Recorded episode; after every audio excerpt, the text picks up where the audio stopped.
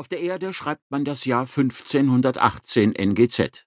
Die Menschen haben mit der Liga freier Terraner ein großes Sternenreich in der Milchstraße errichtet. Sie leben in Frieden mit den meisten bekannten Zivilisationen. Doch wirklich frei ist niemand. Die Milchstraße wird vom atopischen Tribunal kontrolliert.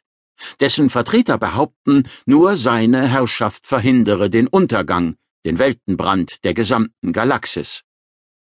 Während sich der Arkonide Atlan ins vermutete Herz dieser Macht begeben hat, die Ländereien jenseits der Zeit, reist Perirodam durch vergangene Zeiten, um der Gegenwart Hilfe zu bringen.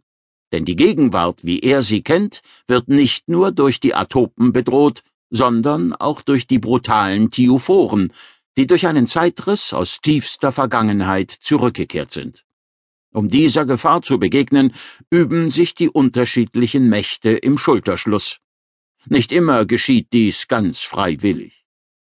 Das beweist der Linearraumdieb. Gedächtnisernte. Das vierbeinige, fellbedeckte Wesen erscheint dir wie eine Mischung aus Pferd und Gorilla. Seidiger brauner Pelz sprießt aus der Haut, schimmert matt im Licht der untergehenden Sonne. Die Dunkelheit drängt heran, droht das Wesen, das mit den langen Vorderläufen die tief sitzenden Griffe einer Schubkarre berührt, zu verschlingen. Der Vierbeiner schaut nicht zurück in die Finsternis, er beugt sich nach vorne, über den Karren, in dem dreißig, vierzig und mehr Leinwände kleinsten Formats liegen. Jede Leinwand zeigt ein anderes Bild, manches farbenfroh, manches bleich, wie ausgewaschen.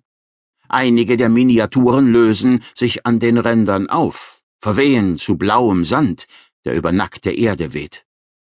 Im Bildvordergrund stapeln sich weitere Leinwände auf mehreren Haufen, warten darauf, eingeladen und fortgebracht zu werden, als hofften sie auf Rettung vor der aufziehenden Nacht. Du stehst vor der Schubkarre, greifst nach einem der Werke, doch als du es berührst, löst es sich auf, wie etwas, das Jahrtausende alt ist und zwischen deinen Fingern zu Staub zerfällt.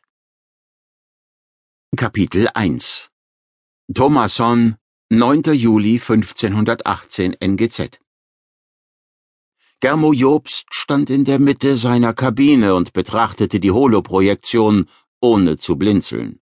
Es handelte sich um die in den Raum geworfene Darstellung eines Bildes, das eine der Nebenpositroniken der Thomasson für ihn berechnet und zu einer landschaftsartigen Szenerie umgesetzt hatte. Das vierbeinige, fellbedeckte Wesen vor ihm, das ihn an eine Mischung aus Pferd und Gorilla erinnerte, war eindeutig intelligent.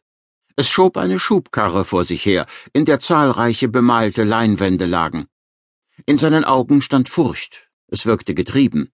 Die spitzen Ohren am langgezogenen Kopf waren steil aufgerichtet. Germo wusste inzwischen, dass dieses Lebewesen ein Kerute war. So nannten sich die Vertreter des Volkes, die mittlerweile als Ureinwohner Terras anerkannt waren. Die Terraner kannten die Geschöpfe als eine Spielart der Kalikoterien. Lange vor der Menschheit hatten sie auf Terra ihre Spuren in Form von Skeletten hinterlassen. Jemand räusperte sich hinter ihm. Kann ich reinkommen? Er drehte sich um und entdeckte Javna Togoja im Türdurchgang. Die ehemalige Kommandantin der Rast Chubai wusste, dass es ihm schwer fiel, sich eine Kabine mit ihr zu teilen. Sie war seit der Bergung aus der Rast Chubai und der Zusammenlegung auf der Thomason die Höflichkeit in Person. Obwohl der Raum groß und der Platz mehr als ausreichend für jemanden mit seiner Vergangenheit war, war Germo es nicht gewohnt, sich ein Zimmer zu teilen. Zuletzt hatte er mit Starn zusammengelebt, seinem Ziehvater und Mentor, doch jeder hatte seine Ausweichmöglichkeiten gehabt. Klar. Germo wandte sich wieder der Szenerie zu, verglich den Keruten darauf mit der Kerutin Pungari, die er kurz nach der Transmitterrettung aus der Rast Chubai und dem Hypereis auf der Krankenstation der Thomason im Tiefschlaf gesehen hatte. Wenn Germo daran dachte, dass die Thomason Medusa umkreiste, jenen Planeten, mit dem die Keruten vor über 20 Millionen Jahren aus dem Solsystem geflohen waren, um dem Imperium der Empörer zu entkommen, spürte er ein Kribbeln in den Eingeweiden. Er war dicht am Pult